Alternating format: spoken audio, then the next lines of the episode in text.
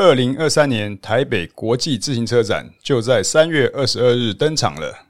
在逐步解封之际，为了迎来久违的国际参观者，今年展出规模达到八百五十家参展厂商，超过三千个展出摊位，各种单车精品齐聚一堂。身为自行车爱好者的你，岂能错过二零二三年的台北国际自行车展？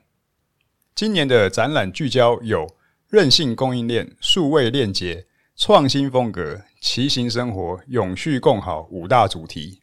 此外，还有自行车产业论坛、台北国际自行车展创新设计奖、户外试乘、参展厂商 Live Tour 现场直击。三月二十四日起开放一般民众购票入场，无法前来的听众也可以在线上来一个云端赏车。线上展将于三月二十二日至四月七日展出两周，千万别错过哦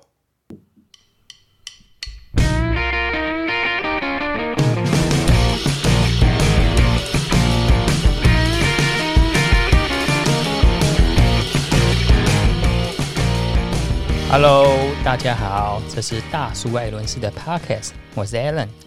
我是单车大叔张寿生哦，大叔，我们这一集 真的很感谢，我们有衣食父母了，感谢台北国际自行车展，其实能够呃接到台北车展的广告啊，而且是一连下三期哦，从二月份开始，我们接连录两集，到三月份。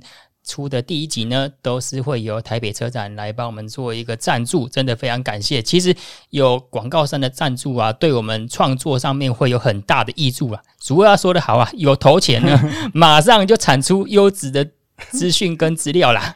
而且这个台北车展呢，我觉得算是一个大家都很熟悉的一个展览，然后它对我们就是投放在这边的话，我觉得也是一种肯定啊。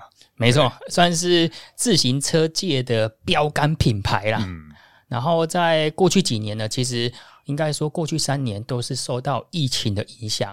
然后我自己呢，也在去年呃缺席了，所以今年呢一定要好好去看一下。大叔讲到说，今年八百五十个展位啊。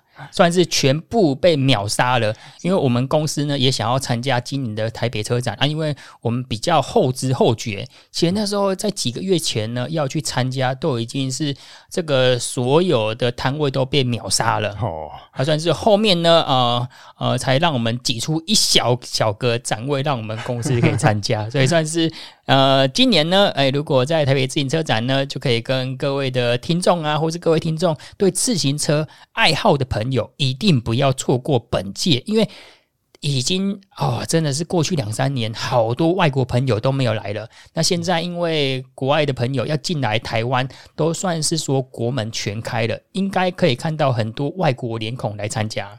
对，这个每年的自行车展呢，就是一个国内外厂商互相交流的时候了。过往这几年因为疫情，大家就变成线上。但是像去年我也是有这个去展览现场，但是相对就是国外的参观者啊、买家就少很多。那国内的业者也会觉得说比较觉得稍微可惜。那去年就弄得比较有点像，就是国内的一些呃车友啦，跟厂商之间的互动会比较多一些。那我想今年呢，应该会是一个蛮热络的一个情况了。嗯，所以说从去年的同乐会呢，到今年就是可以作为一个真的是国际、呃，而且是。仅次于说像欧展啊，还有美国展这样子，我觉得以台北展来说的话，绝对是全球三大的重要自行车展之一啊。而且展览的定义哦，其实展览对自行车产业的业者就像交作业一样，就是一个每年年度的期中考、期末考一样，要交作业出来，要把成品做出来，做对于未来的规格啊、新品啊、设计啊，你都得端出好菜，然后才能吸引这些买家。那同样的这个。呃，以解封的情况来看的话，我觉得这个台北车展呢，应该在今年算是蛮走在蛮前面的了。所以我相信一些累积的一些这几年的开发的一些东西呢，也应该会有一些新的产品可以看到。好，我们就再一次感谢一下这一集的衣食父母台北自行车展。好，那我们就进到这一集的主题了。我们这一集呢就不闲聊了，因为在过去几个月呢，相信各位的听众应该都知道一个 AI 的品牌叫做 ChatGPT。然后 AI 呢，其实我印象当中，从二零一零年应该说已经讲了超过十年了吧？一下子说 AI 啦，一下子说元宇宙啊，或者说电脑可以取代人类的工作，一直有这样子耳闻。那我不知道大叔有没有听过 ChatGPT 呢？我先大概讲一下。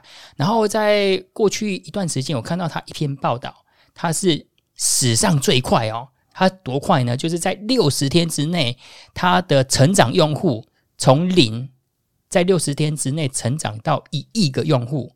啊，跟各位听众讲一下它的概念是什么？我们的电话呢，花了七十五年才达到一亿的用户。那 TikTok 呢，就是抖音，花了九个月的时间。TikTok 就是所谓什么抖音一响，父母白养，就是好像我看到周边有一些小朋友们都非常着迷的 TikTok，也花了整整九个月的时间哦。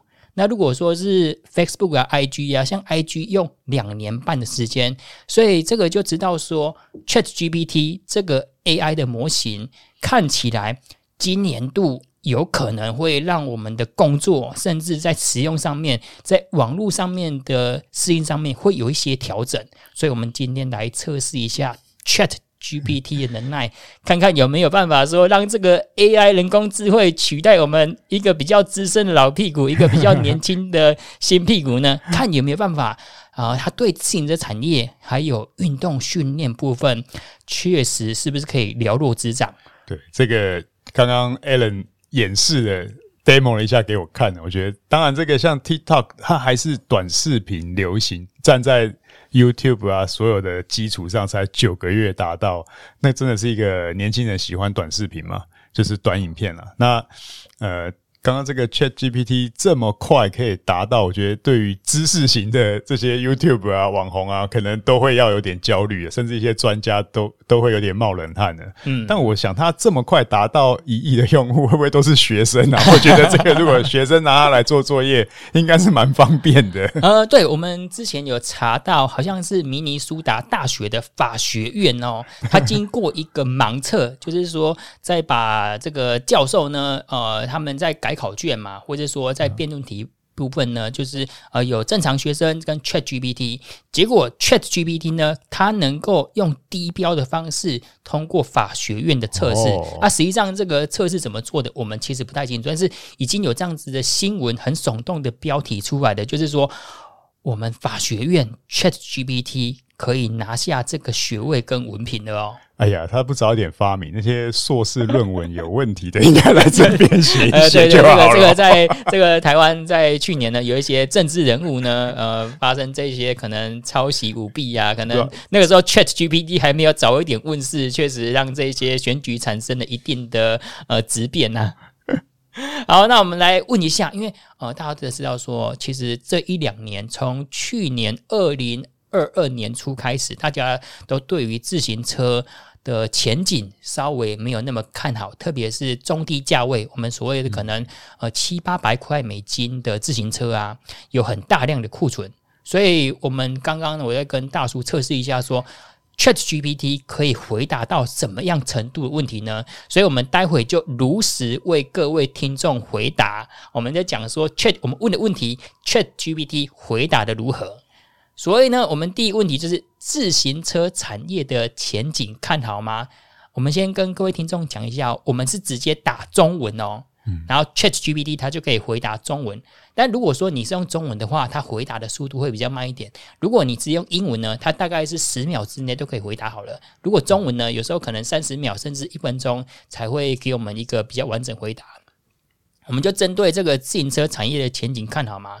他的回答是很难预测自行车产业的前景，这个讲起来就很像政治人物一样，很模棱两可。但目前可以看到一些趋势，随着人们对健康和环保意识的提高，以及城市交通拥挤问题日益严重，自行车已经成为一个很受欢迎的代步工具。我觉得光这样子，它就是一个良好的。呃，算是很好的句子，已经写的很完整的。大叔，你觉得呢？我觉得可以做那个官方的新闻稿，前面就是政治人物讲一些很 很 overview 的普遍的东西。对，好，接续呢。此外，科技的进步也为自行车市场带来新的机遇。他用机遇两个字 opportunity，我觉得算是翻译的蛮好的。例如智能自行车和共享自行车等，因此自行车产业的前景是看好的。好，现在马上买巨大跟美利达了，可以再下一些股票了，是吗？好，所以这是第一个回答。大叔，你觉得这样子的回答算是完整吗？你如果给的话，以作为一个发言人的角度来看的话，你觉得是完整的吗？我觉得算是有点太，也是太模糊了，也是。安全球了，完全没有什么，就是讲一些很大家都知道的东西。当然前最后的结论就是前景是看好的，因为这个有点像是把长线，因为我们的问题没有问说呃短线对供应链今年或明年或者是短给他一个期限。那你讲前景，这一定只要是有行最后一里路的需求，我相信自行车的前景当然是好的。嗯，对，所以以。算是安全牌来说，算是打的 OK。对对对，因为长线是看好，但是语句上面已经可以做新闻稿了。嗯、好，那下一个呢？因为我跟大叔目前都还没有买碟刹公路车嘛，我们来问看看，说我要买新的碟刹公路车吗？然后 ChatGPT 回答就是买新的碟刹公路车取决于您的需求和预算。如果您需要一辆高效、轻便、快速的公路车，并且有足够的预算，那么买一辆新的碟刹公路车是一个不错的选择。但是，如果您不是一个高效的公路骑行者，他讲的高效，我觉得英文的发音应该就是 performance，嗯，或是没有足够的预算，就是说，哎呀，可能荷包比较浅的啦。那么您可能需要考虑其他选择，例如买二手的或是其他类型的。然后补充一个，就是可能骑 U bike 就可以了。哎，我觉得你这样回答算完整吗？他他意思是说要等二手的碟刹吗？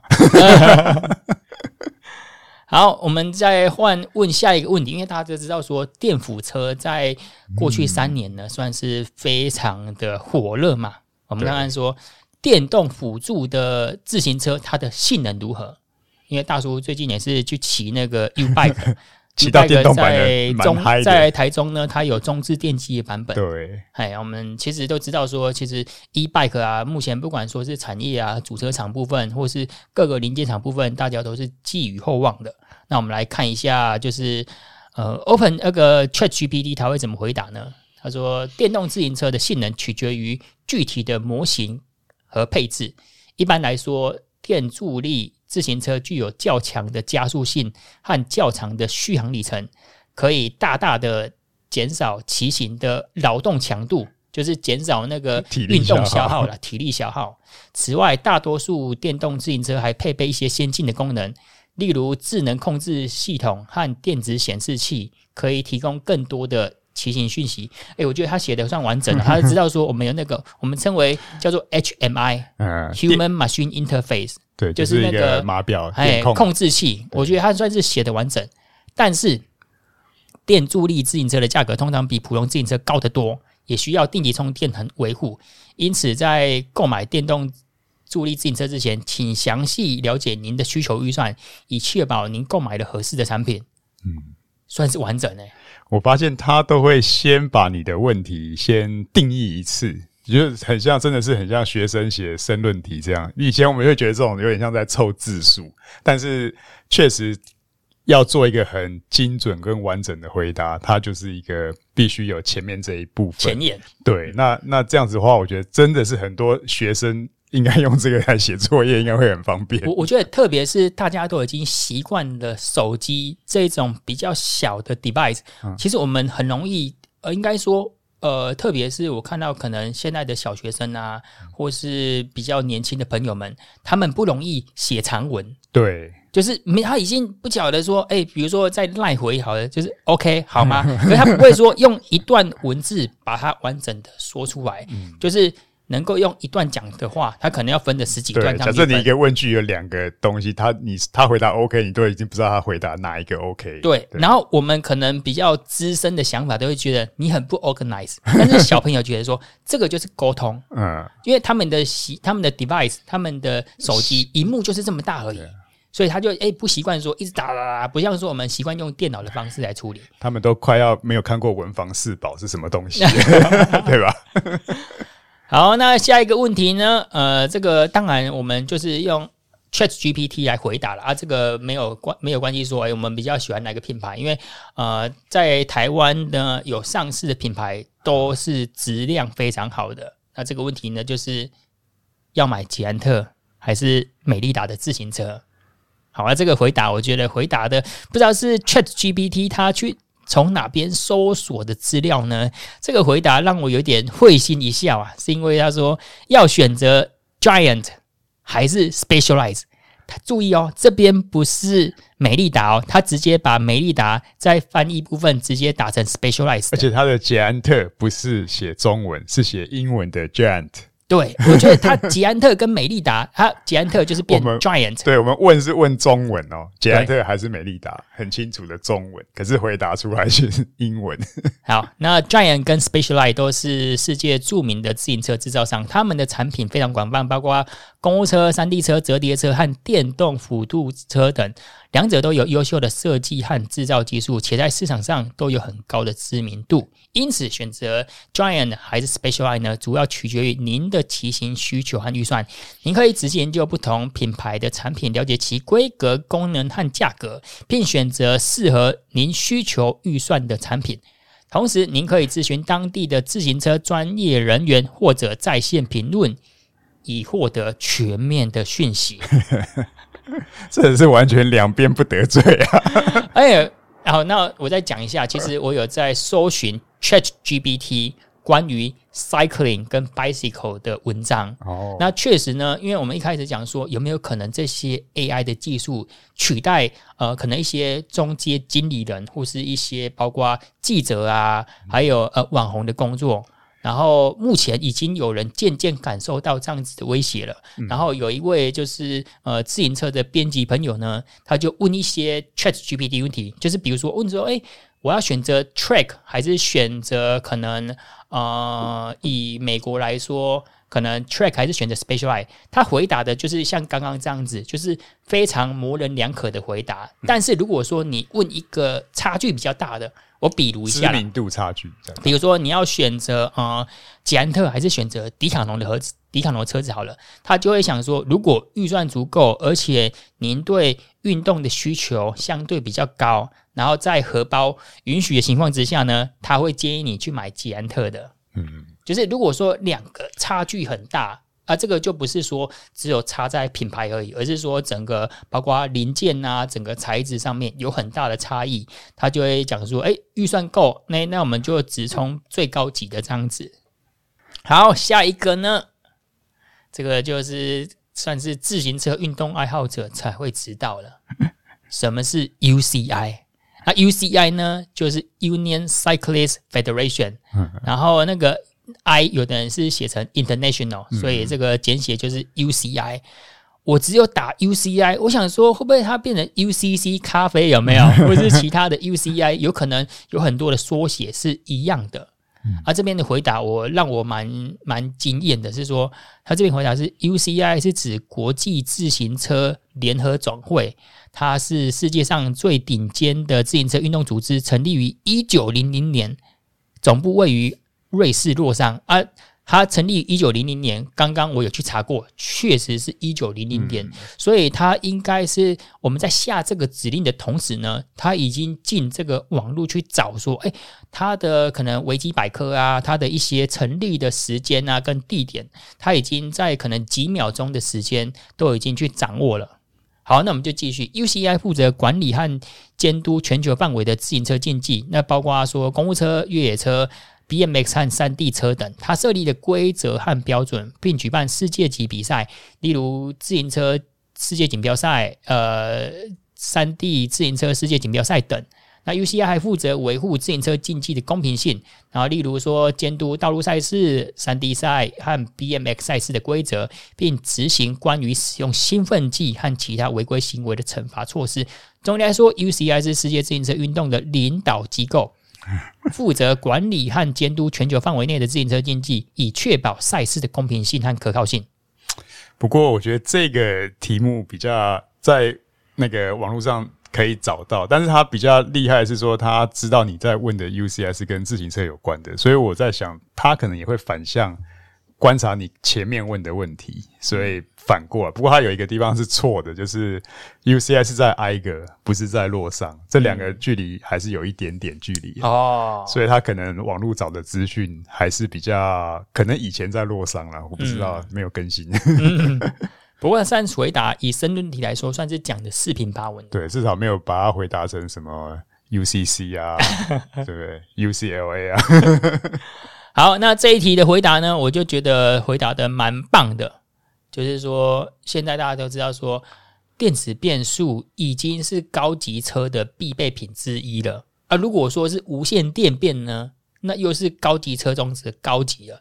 但是还是有蛮一派比较 hardcore 或是资深的骑士比较偏好那种机械的手感，所以我们就问一下这个 AI，想说要选择。无线电子变速还是机械变速？同样，这个回答让我很惊艳，因为他怎么知道我问的是自行车？哦，然后再来，我也没有输入说我喜欢自行车，或者说他没有说像呃 Google 一样用定位啊，或者说我需要输入什么东西进去的。对，因为 Alan 的问题就是很，我原句翻就是。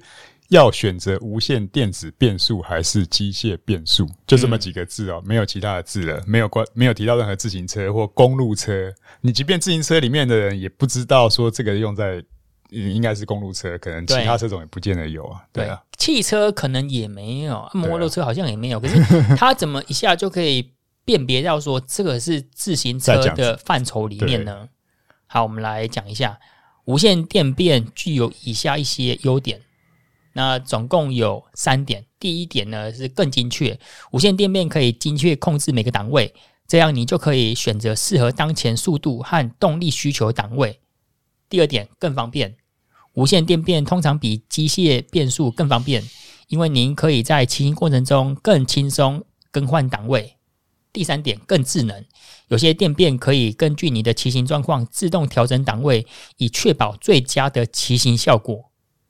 然而，无线电变有一些缺点，也有三点：更贵，无线电变通常比机械变速来的贵；第二个，更复杂，无线电变通常更复杂，而且需要更多的维修和维护；第三个，更容易故障，无线电变更容易故障，需要更多的维修和保养。好，相反的，他就讲到说，机械变速具有以下优点：更经济。机械变速通常比呃无线电变来的更便宜嘛。第二更简单，就是要后续维修保养都相对容易。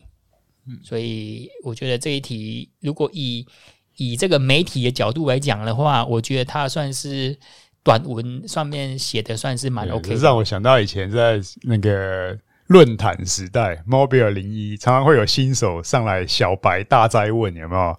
那底下的人就会泡他说啊，你先去爬爬文啊。我看发现现在用这个话，就算你问什么大灾问的小白问题，他还是可以回答你，而且他也不会泡你。对，好，我们再来讲一下，再聊到聊完器材呢，我们来聊一下自行车骑乘好了。嗯，如何提升自行车的骑乘能力？好，那他的回答呢？他讲了总共有如下七点。那我就先从标题来讲，第一个是锻炼。改善技巧、定期维护、骑行频率、挑战自我、饮食跟安全骑行。那我觉得它其中有一点让我比较惊讶的，就是定期维护这一点。嗯，保持自行车的良好状态，定期检查轮胎、胎压、链条、刹车等，以确保最佳骑行效果。我觉得这一点是让我比较讶异，就是他怎么知道？胎压跟链条，链条要上油嘛？啊，刹车要定期的检查来电片啊，或是刹车块这一些的。嗯，觉得算是蛮高手的。我觉得他有读过书啊。我们我们待会再问一些，因为他其他的就是写的四平八稳啊，比如说骑乘啊，就是要注重就是均衡啊，多方面的摄取啊，这个都是四平八稳回答。但我觉得他可以讲到说胎压、链条这些的就很不容易了。嗯好，那我们再下一个呢？我们就讲到我们这一集的赞助商，什么是台北自行车展？那他的回答呢是：台北车展是一年一度的自行车工业展览会，它在台北举行，是世界上最大的自行车展览之一。那该展览呢，吸引了全球的制造商、供应商、分销商和零售商，展示自行车工业的最新产品和技术，包括自行车零件、配件和相关产品。台北自行车展为业内人士提供了一个网络分享思想、与同行和客户建立关系的平台。嗯，这个就完全正确。而且我我觉得他蛮厉害，就是我们这一题同时问了英文跟中文，所以他不仅要有这个查找资料的能力，翻译能力也算不错。我觉得以他他的翻译能力，我觉得因为他还包括了申论，还包括了会诊。嗯所以，以他的翻译能力来说，我觉得是我看过写中文来说，就是可以符合当地的百分之九十以上的这种写法了。grammar 文法上面，我觉得都算正确。而且，像我们常常有时候查找一些国外资料，也会用这个 Google 翻译嘛。我发现 Google 翻译如果回顾到刚开始用的时候，那个翻译真的是惨不忍睹。嗯，这几年好像有开始。比较有优化跟进步一些，对，但是那个幅度，你看这个大概有感也是要到三年到五年之间的差距差距的。嗯，好，下一个呢，我们问一下说，竞赛用的自行车会不会越来越贵啊？当然，我们不可以回答问说，呃，自行车会不会越来越贵？应该说指的是竞赛用的。因为如果说，哎，现在比较平价的啊，可能包括如果呃家里面附近有 U bike 的话，当然骑 U bike 这个还是呃以使用成本来说还是相对的非常经济。但是竞赛用的呢，就我们知道说现在比较高阶的跑车。一辆六位数，这个已经算是基本的门槛了。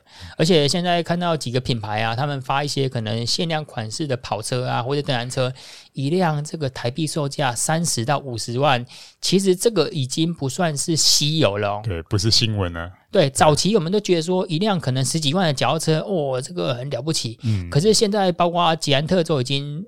迈入三十万的门槛了，嗯，所以一些可能意大利啊，或是说呃国际的品牌啊，都已经做到四十到五十万这个水准了。那我们就问看看说，竞赛用的自行车会不会越来越贵？然后他的回答呢，是感觉上，他说不是所有的竞赛自行车都会增加，而。在购买竞赛用自行车，可以依自己的需求和预算来选择适合的。那他的前面是讲说，因为竞赛用的有可能因为技术啊，还有材质的关系，然后还有使用的这个制造技术，所以这些都有可能导致生产成本。所以这题回答我是觉得中规中矩，嗯，因为他讲说。不是所有的，也有可能就是说，呃，有一些品牌可能比较溢价的部分，比如说像呃意大利的啊 p i n a r e l o 啊 Conago 啊，那个同样的东西，可能在同样的工厂制造，但是因为它的设计呀，它的品牌 logo 的溢价，所以会导致说它的产品在价格上面。同样的东西，同样的配置，就会比别人贵上一些些。不过，我觉得这一题它就是可能我们问的也比较笼统了，因为我们没有定义说，譬如说是环法赛中的，我们想问的可能是这一种的，但是他可能认为是说，你一般人因为自行车竞赛，我参加市民组也是自行车竞赛啊，所以你还是要依照你的预算去去调整嘛。对。好，那有一些问题呢，因为我们在录 podcast 的过程啊，所以想说不要让听众等太久，所以我们就直接用问英文的方式，然后我跟大叔就快速的呃简单简洁的翻译一下。我们就问说：“Is Taiwan a cycling island？” 就是台湾是一个所谓的自行车天堂、自行车岛吗？我们打造这个好像观光局推了很久。哎，我们来看一下这个 Chat GPT 有没有认可台湾是一个自行车岛呢？哦，这边的回答就算是蛮好了哦。他讲说，台湾时常被称为是一个 cycling island，因为呢有很强厚的自行车文化。跟基础建设 这一点，我有点脸红。对对对，可能是不是有一点过誉了啦？哈，有点有点胜战我们的啊。这个我台湾呢，拥有很呃，算是骑车的人口，以及说我们的网络啊，还有自行车道路呢，自行车道路等都建设的蛮完整的。所以，包括说在休闲部分以及竞赛骑士呢，recreational 跟 competitive 部分呢，都算是蛮普遍的一个运动选项。那此外呢，台湾的政府呃投资了大量以及提倡，包括说在休闲以及在交通部分 （transportation 部分）呢，都已经呃算是有大量的投资，所以被国际媒体誉为这是一个 cycling friendly 对自行车骑士很友善的一个岛屿啊。所以这个呃，他讲说。我们在台湾这边呢，因为有多元的地形啊，就是有爬坡啊，有丘陵啊，有平路啊，嗯，而且我们的基础建设算是做得蛮完整的，然后，所以我们的自行车文化呢，可以让别人感受到是非常的热情啊。嗯，我刚刚说脸红，我是觉得文化这一块啦，硬体我是觉得还 OK，因为我相信确实硬体在很多像河滨啊这些。都一直有在建设，当然不管说它的好或不好，或者说还有没有，但是政府在这一块我觉得是蛮着力的。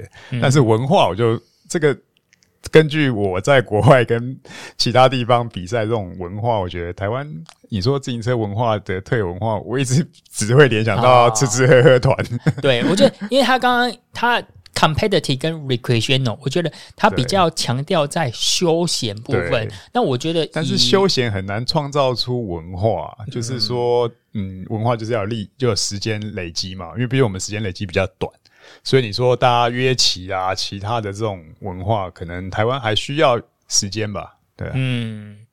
好，那接下来一个，我们就问到更深入的部分了哦。啊，这个就呃，请原谅一下，如果我们翻译的不是很到位了哈。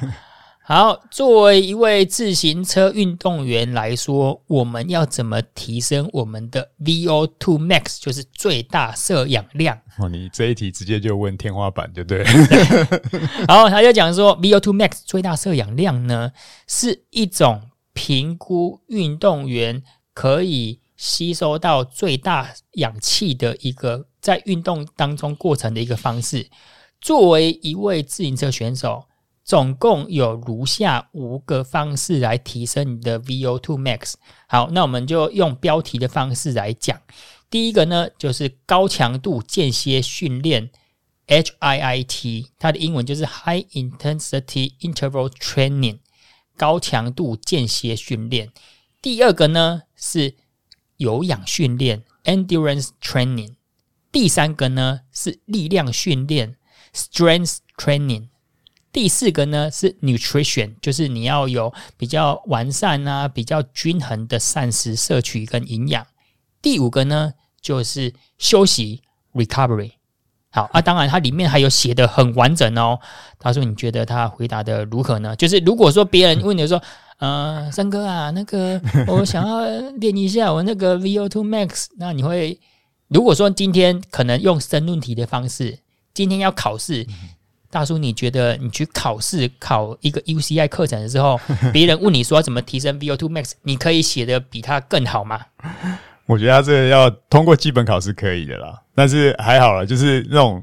呃，那种线上教练应该还不用太焦虑啊，因为他写的还是蛮一般的。当然，就看起来就变成通通都要练嘛。你的高强度间歇啊，你的这个耐力啊、强力量啊，当然提到营养跟恢复，这是不管你练什么都需要的。所以我觉得是还算一个蛮呃一般的回答。那我不知道说，如果再深入回答说他的一些你你的一些情况，他会不会开课表给你？那我想应该不太可能。所以这些线上教练。大概应该会乐见这个东西，因为当你就算一个作为一个训练的小白，你去问这个东西之后，你可能还会产生更多的疑问。这时候你可能真的会需要有人来帮你，呃，去定制化你自己的状况。就像这个，就跟我们上次访问那个贾斯汀的情况有点类似嘛。诶，高强度好还是 long two 好啊？这个他。还是只能做一个大致的回答，但还是没办法回答说，像他年度他怎么分配这个调整跟比例。嗯，对，所以算是以一位以一个媒体报道来说，它算是各个点都写得完整。对，算完整啊。因为如果会大致会想问这些问题的人都会是比较入门的。嗯、那我从入门到中阶这一段，那特别是。这种问题也算是蛮专业的，他还是能回答得出来。嗯、所以以一个金字塔来说呢，就是顶尖、跟中间、跟底层，算是 Chat GPT 可以打到涵盖在这中阶以下的，对对对都可以。简单讲，你就叫一个杂志社的编辑，你问他这个，他可能都要做功课，做很久才查得出来这些资料啊，就就这么简单啊，对吧？嗯、而且各这个五个点呢，有时候我们可能要去在 Google 上面，嗯，你可能要想说，哎，我要怎么练 VO2 Max？你一定要去找各方面的报道。但是我我觉得，我觉得 ChatGPT 有一个好处，就是它可以帮你去会诊。然后如果说你今天用 Google 搜寻，它只会说，哎，怎么 VO2 Max 就是呃最大摄氧量啊，其他的你可能要再去找其他的，可能包括可能单车时代啊，或者说国外的 Cycling Tips 这些的，你要进去自己去阅读跟吸收。但是 ChatGPT 呢，它一下就是用它自己，我觉得它算是。已经有一定的可能 AI 人格的，嗯，我觉得他就是概括能力很强，然后又算蛮精准的，嗯，对，然后可以快速大概知道说，哦，我们这一位小白，就是我们这两位小白，要今天要问我哪一些白目的问题啊？魔镜啊，魔镜，对，然后他就会变强，他就快速的让我们回答一下，然后这个回答呢，其实以算是训练的 principle。几个概要来说都讲的完整，因为就不包括就是说，呃，运动训练就是怎样，就是训练强度、训练的频率以及休息嘛，就这几个点而已啊，还有运动经济性，所以这边讲的算是完整。嗯嗯，好，那下一个呢？这个是大叔问的，这个 Zone Two 啊，Zone Two Training 对自行车训练是好的吗？那回答呢是 yes，这个 long Two 的训练呢，对自行车骑士绝对没有，他表示 can be 应该会是有帮助的。那 long Two 呢，它通常指的是呢低强度，一般泛指就是百你的最大心率的百分之五十五到七十五。那这一种训练呢，有如下四种的。对自行车骑士有如下四种优点。那第一点呢是 endurance，对你的耐力有所提升。第二个呢是燃脂的效率 fat burning。第三个呢是你的恢复，你的 recovery 会有帮助。第四个呢是你的有氧能力养成 aerobic development。嗯，所以他回答的非常的完整，而且他还有一个。But 就是 Note 啦，Note 在下面，嗯，就是你还要搭配一些强度训练呢，会让你的这个训练更完整。啊、所以这个这一题很少看到他第一个开头回答 Yes，对，很绝对啊，对对，他想说 It should be combined，就是应该要结合，包括说高强度训练，并且力量训训练来达到优化的成绩。此外呢，这个也很重要的就是你要逐渐的提升运动训练的强度，来避免发生运动伤害以及耗竭的可能性。嗯，他 burn out 都写得出来了，我们都没有发现自己已经 burn out 了，但是完整了哈。对，好，那底下呢，我们还有问一些就是非关自行车的问题。好，那我们就先快速带过，然后再问一下，就是因为大家知道说，接下来算是今年国门都已经完全开放了，嗯，那我我自己啦，我自己，因为我跟各位听众分享过说，说我之前有一段时间真的很爱好室内训练，嗯，那随着现在小孩子也渐渐长大了，然后。因为目前呢、啊，我没有投资小朋友的室内训练器材，比如说让他们骑 Zwift 啊，或是 TrainerRoad，所以我们出去骑车呢，大部分都是骑公园啊，或者说我们老大，我们就可以带他出去骑二四的二四寸的车子，骑到自行车道，或是外面就骑正常的道路这样子。我想说，室内自行车，比如说像 Zwift 啊，或者说像 TrainerRoad，在未来会不会持续的热门呢？嗯，大叔，你的想法呢？我的想法就是，其实即便是疫情，疫情让这个室内训练看得更清楚了，就是它还是一个工具啦，跟一个算是替代方案。那即便是有比赛，啊、呃，最近也也之前我们也去了那个室内风之翼的比赛嘛。那当然，我会觉得就是有点像它有点像是一个马力测试机。那但是你说它全面性的比赛跟户外的东西还是没办法完整，所以它就是训练工具的一环。但是它会渐渐的受到呃重视跟应用。那但是你说要完全的呃非常非常的热门，我是觉得还要长时间慢慢的发展。嗯，对啊。好，那我们来看一下 ChatGPT 的回答。我觉得这一题的回答也算是让我有点惊艳。他讲说，我就快速的摘要。近几年呢，这个室内骑乘呢是持续的增加它的热门程度，最主要归功于科技的进步啦。当然，这个就是所谓的可能智能训练台啊。他想说，室内骑室内骑乘的优点包括方便。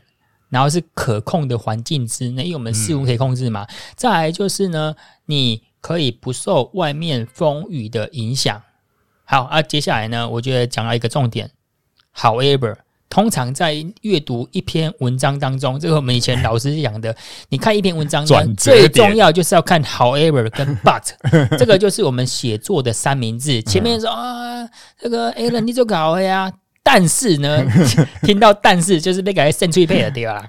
就要立正站好。However，外企 outdoor riding will also 会持续变成主流，会持续维持主流，是因为呢，大多数的自行车骑士很享受在自然的洗礼之下，而且却感受那种自由的 sense，自由的那种。气气味，嗯，那未来呢？